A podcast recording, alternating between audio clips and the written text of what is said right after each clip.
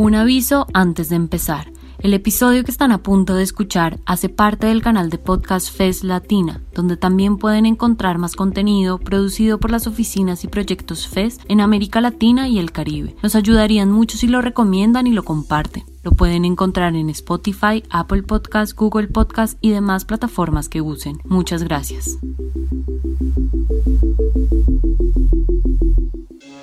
Hola, soy Moira Mema y esto es ¿Sueñan los androides con obreros eléctricos? Un podcast de la FES sobre el futuro y el trabajo. Espero me acompañen en este viaje.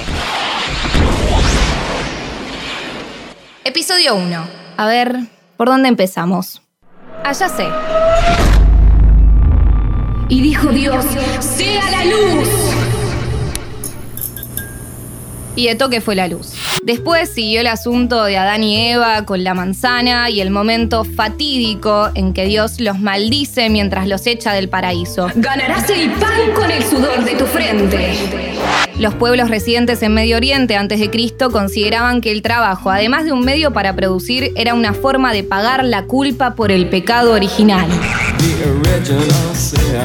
Trabajar era cooperar con el Señor para restaurar el reino de los cielos en la tierra. Cito unas líneas del Talmud. Si el hombre no halla su alimento como animales y pájaros, sino que debe ganárselo, es debido al pecado. Hola, recursos humanos. Llamaba para avisar que me siento mal y que hoy no voy a poder ir a redimir mis pecados. Tengo certificado, mañana lo llevo.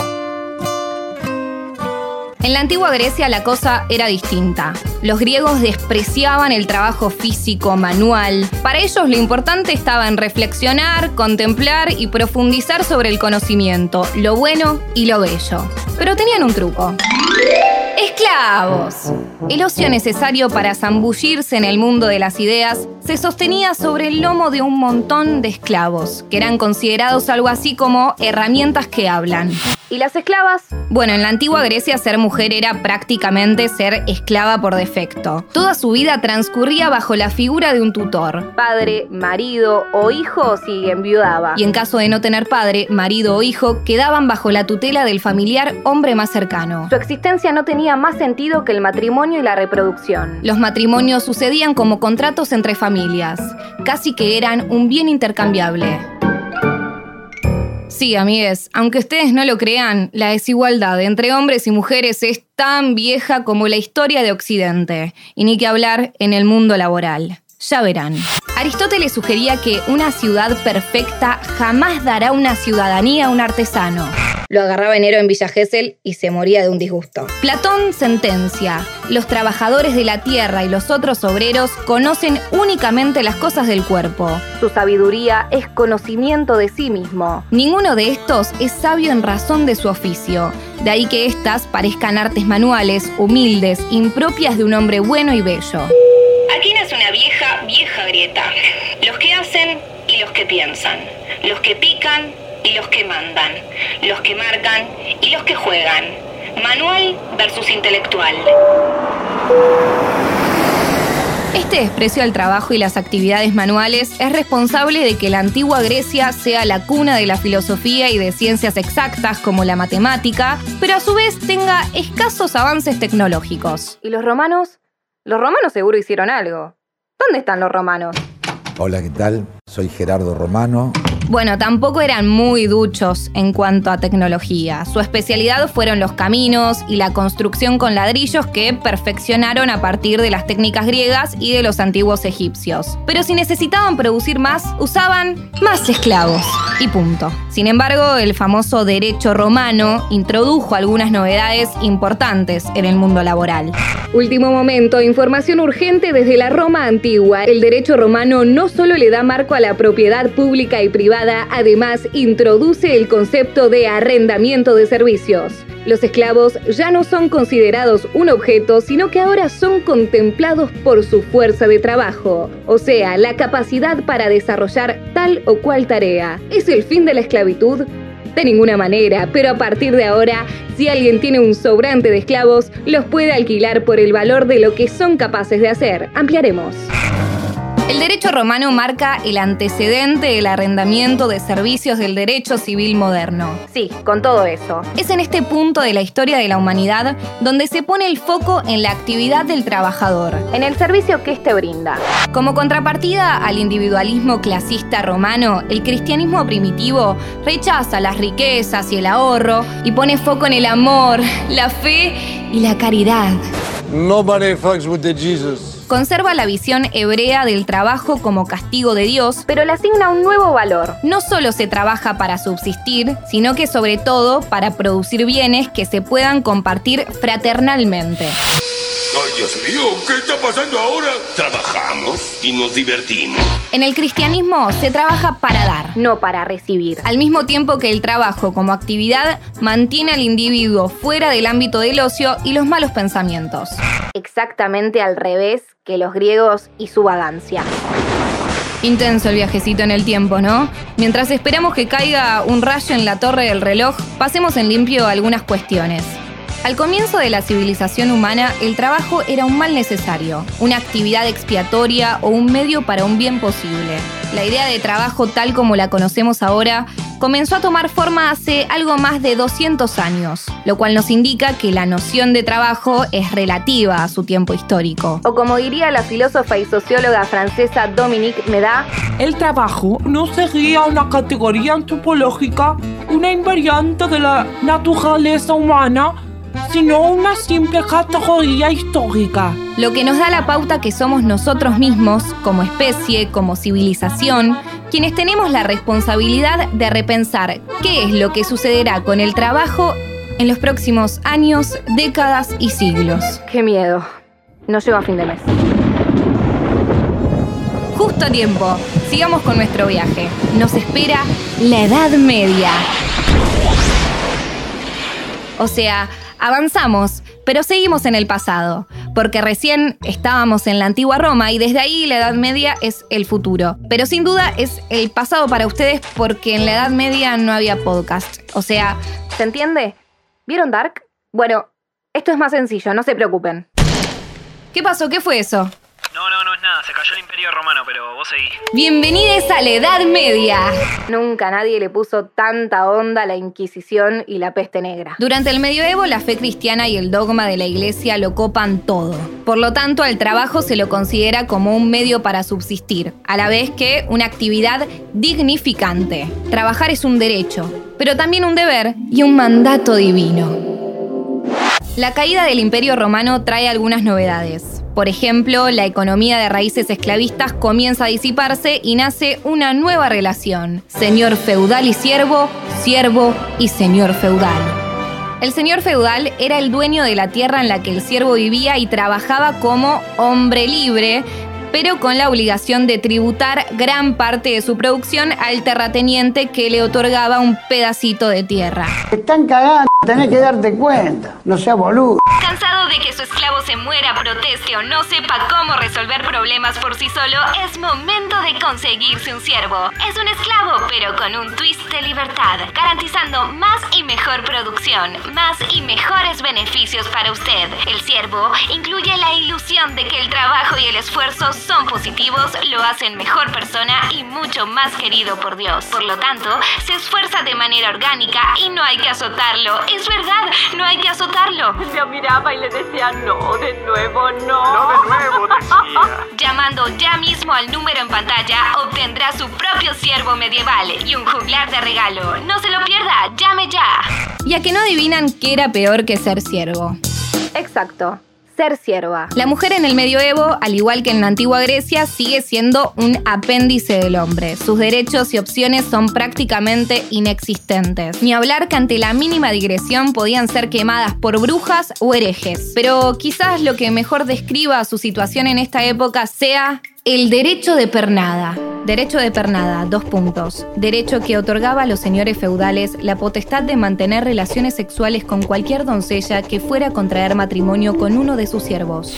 Los siervos eran pequeños productores que contaban con libertad física e intelectual para aprovechar la inventiva e imaginación para aligerar el trabajo, rasgo que ayudó a incrementar la capacidad productiva aprovechando la energía natural del agua, el viento y los animales de carga. Trabajo muy duro como un esclavo.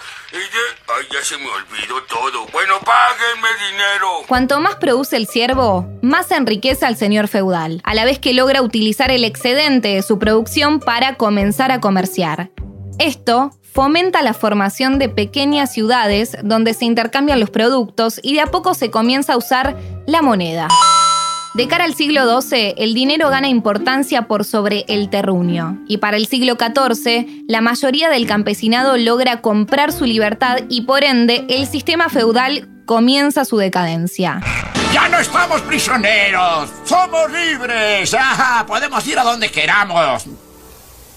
Tengo frío y miedo. Pero esta no es la novedad más importante que tiene el mundo laboral en la Edad Media. ¿Saben cuál es? A ver si adivinan. A. La invención del martillo.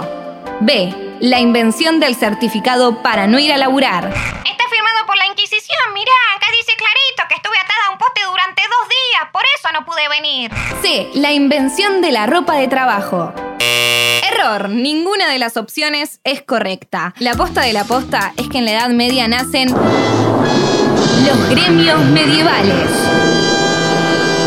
Los antepasados directos de nuestros sindicatos modernos. Por primera vez en la historia, trabajadores y trabajadoras se organizan para protegerse y obtener condiciones laborales dignas. En lo que respecta a las trabajadoras, recién en el siglo XV las empiezan a incluir en los gremios y si bien participaban en muchos oficios, desde la cosecha hasta la construcción, su paga siempre era la mitad de lo que recibía el peón hombre menos calificado. Hola, brecha salarial. Pasen a mi oficina que les cuento cómo funcionaban los gremios. Los gremios se dividían por actividad, gremio de panadería o gremio de carpintería. Cada uno poseía su bandera y escudo distintivo. Y en cada gremio existía una organización jerárquica de tres niveles. Los maestros. Podían abrir sus propios talleres, eran dueños de las herramientas y decidían cómo comercializar sus productos. Los oficiales.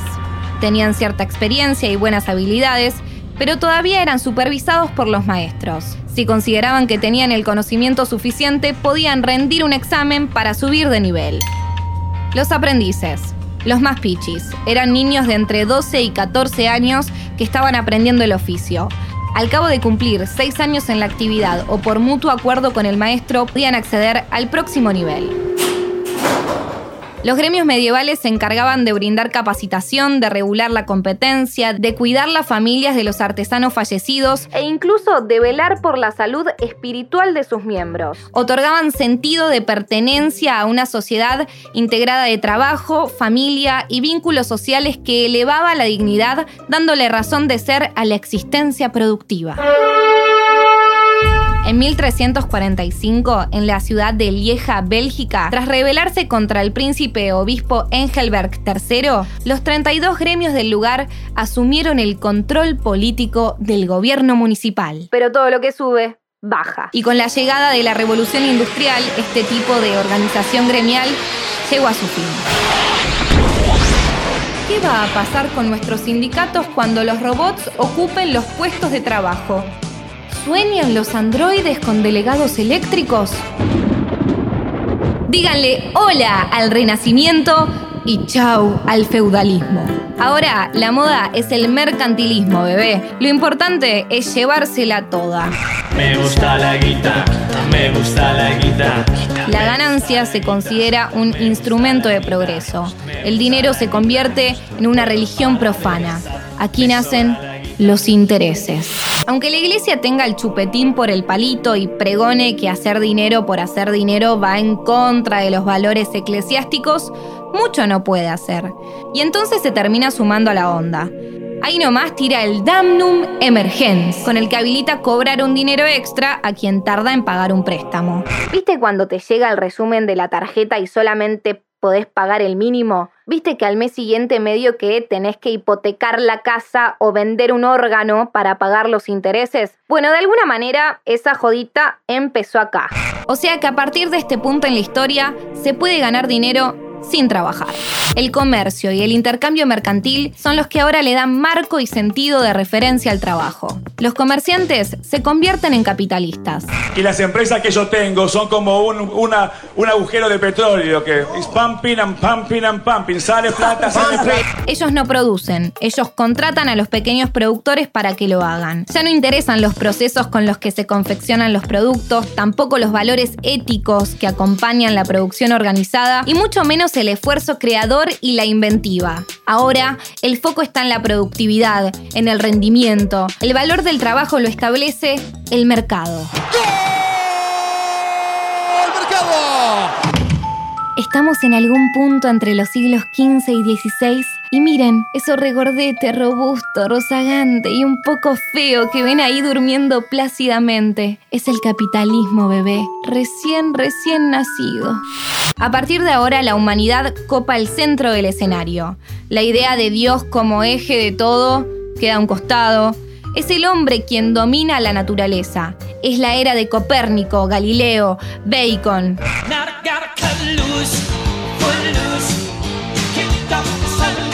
Para, para, para.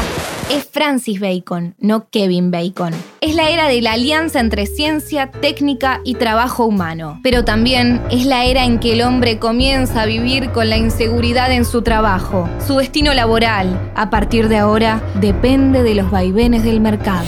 El trabajador ya no es dueño de sus instrumentos de producción, ahora depende del empresario burgués. Y además debe manejarse en una nueva noción del tiempo. El tiempo es dinero y hay que administrarlo, hay que ahorrarlo. Como bien dicen en inglés, time is money. El tiempo es un maní. Inglaterra, finales del siglo XVIII. Un punto de inflexión para la historia de la humanidad. El mundo ya no será el mismo. Esto es la revolución industrial. Esto es una revolución tecnológica. Llegan las máquinas, motor a vapor, hornos de fundición, trenes.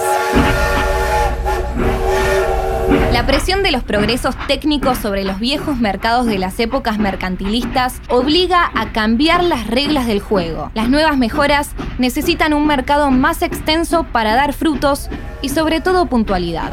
Hasta la vista, baby. Los artesanos no pueden competir con el uso de grandes equipos, ya no pueden trabajar con sus propios materiales. Para subsistir deben operar por encargo de un comerciante. Ya no tienen control sobre su trabajo. Las decisiones las toman otros. Ay, voy a vivir con las máquinas para siempre. Nace la industria capitalista moderna, intermediarios entre productores y consumidores. Y a partir de ahora, trabajadores y trabajadoras agrupados en un mismo lugar, hombres y mujeres apilados en fábricas.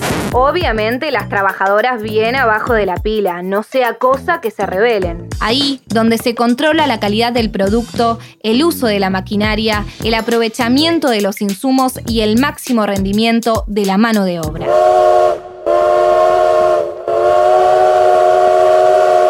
La empresa capitalista altera radicalmente las relaciones de trabajo, el concepto de trabajo y la situación social del trabajo. Desde las perspectivas filosóficas de la época, la humanidad ya no se define por su profesión, sino por lo que posee. Momento. ¿Recuerdan esto? Hombres y mujeres apilados en fábricas. Bueno, por si alguien lo sospechaba, en este periodo histórico, las mujeres recibimos menor paga por las mismas tareas que los hombres. Larga la tradición de la brecha salarial, ¿no? Último momento. En plena Revolución Francesa se promulga la ley Le Chapelier. Desde París amplía nuestra cronista Moira Mema. Gracias Moira. Francia picó en punta y marca el precedente. Desde 1791 quedan abolidos los gremios medievales y llega para quedarse la libertad de trabajo. A partir de ahora toda persona será libre de ejercer cualquier negocio, profesión, arte u oficio que estime conveniente, pero que ni se le ocurra organizarse en un sindicato y mucho menos hacer huelga. La libertad de trabajo tiene un lindo nombre, pero guarda algunos secretos. El político francés Tanegui Duchatel la define así. Con el contrato libre, por un lado, se propone nada de sometimiento, pero por el otro, ninguna obligación de protección. El obrero da su trabajo, el patrón paga el salario convenido. A eso se reducen las obligaciones recíprocas. Por lo tanto, el inevitable resultado de la libertad del trabajo hace más precaria la condición para los obreros. Más clarito, échale champán. El capitalismo industrial trastoca la idea de trabajo. A partir de la revolución industrial, de las nuevas tecnologías, hay que ponerse a repensar el sentido del trabajo, a buscar nuevas ideas, nuevas definiciones. Y ese, ese es un trabajo para un filósofo. El alemán Hegel plantea que el trabajo actualiza y aliena el ser. Alienación, dos puntos.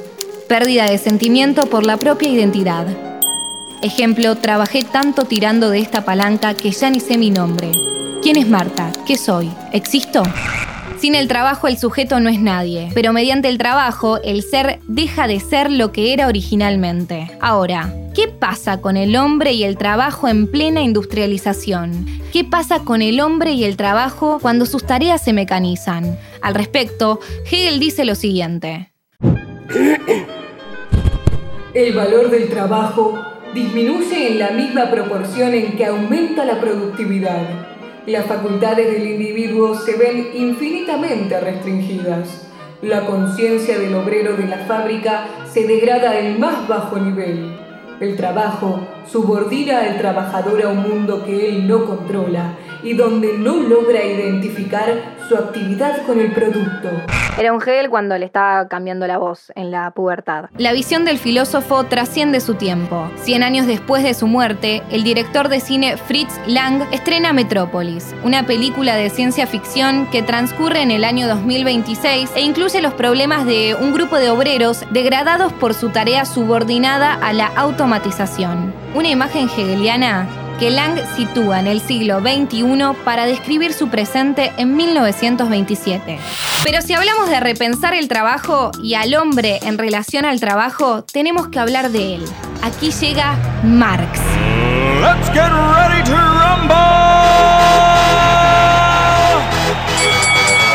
relaciones entre capitalistas y trabajadores es una relación de explotación. Lo que produce el trabajo es arrebatado de las manos del obrero. En el trabajo de las plantas industriales, el trabajador erige su propia cárcel. El trabajador deja de ser hombre y se convierte en una cosa abstracta. El obrero debe venderse a sí mismo y vende su dignidad humana. El obrero cosificado soporta condiciones deplorables de trabajo.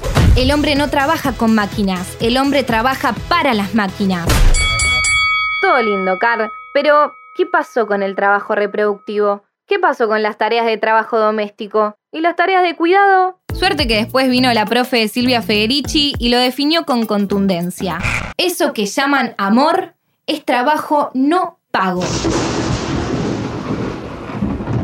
1911 se publica Los principios de la administración científica del ingeniero Frederick Taylor. Nace el Taylorismo. ¡Ay, nació sanito! Y es igual al papá.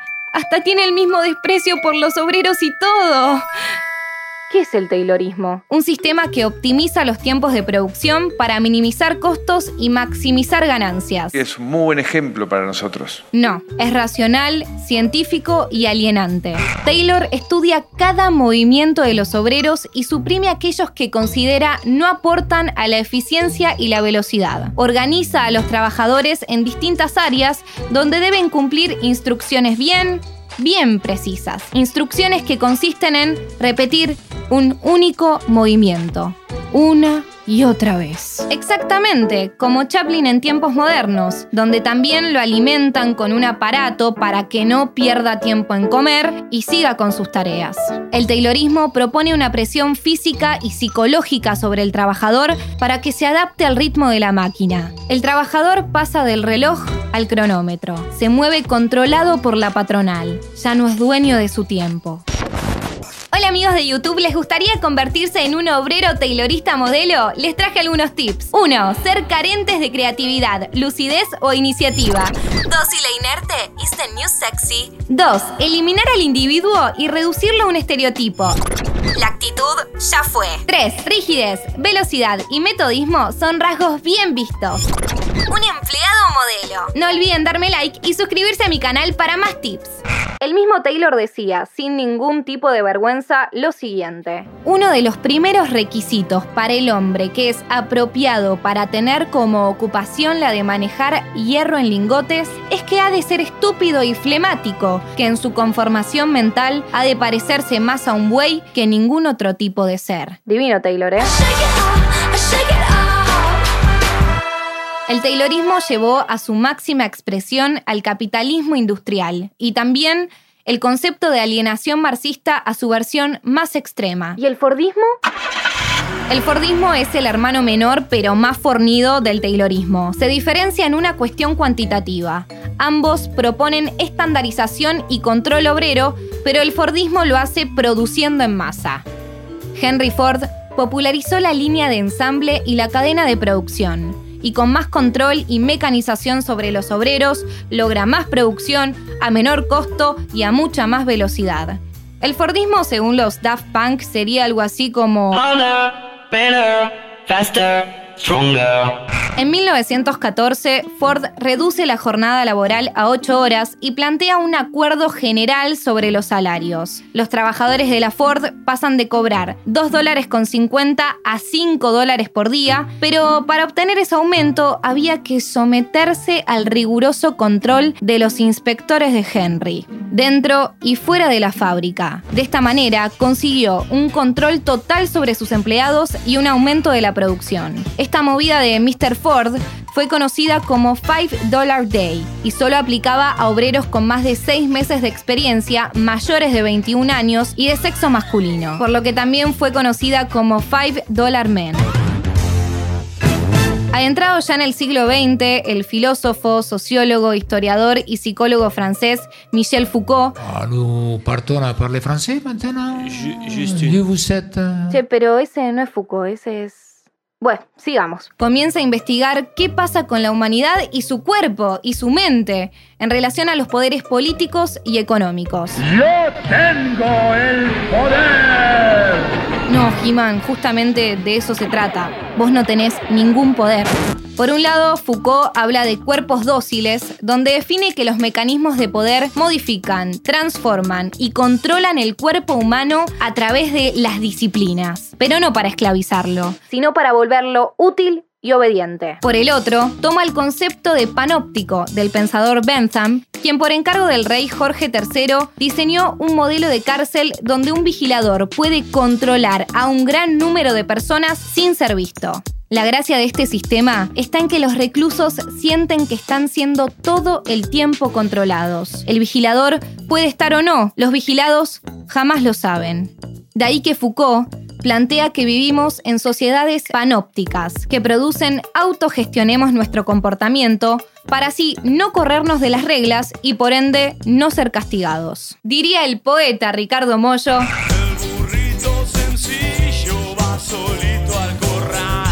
Por último, cuando se habla de las máquinas o las tecnologías que marcaron la llegada de la modernidad y el capitalismo industrial, en general se menciona a la máquina de vapor como emblemática. Pero el filósofo de la tecnociencia Lewis Mumford propone otra opción, el reloj.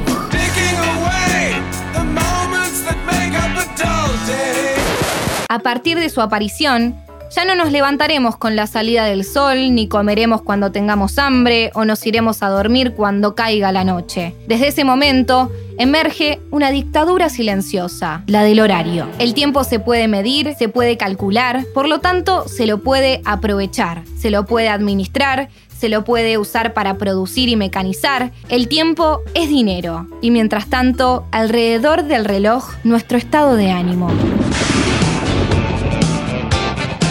Al final. Espero que hayan disfrutado el viaje. Y sí, ya sé que están pensando para hacer un podcast sobre el futuro del trabajo, se la pasaron hablando del pasado. Pero sucede que no hay mejor forma de pensar a dónde vamos que entendiendo de dónde venimos. Eso sí, prepárense para el próximo episodio porque a dónde vamos no necesitamos carreteras, necesitamos tapabocas.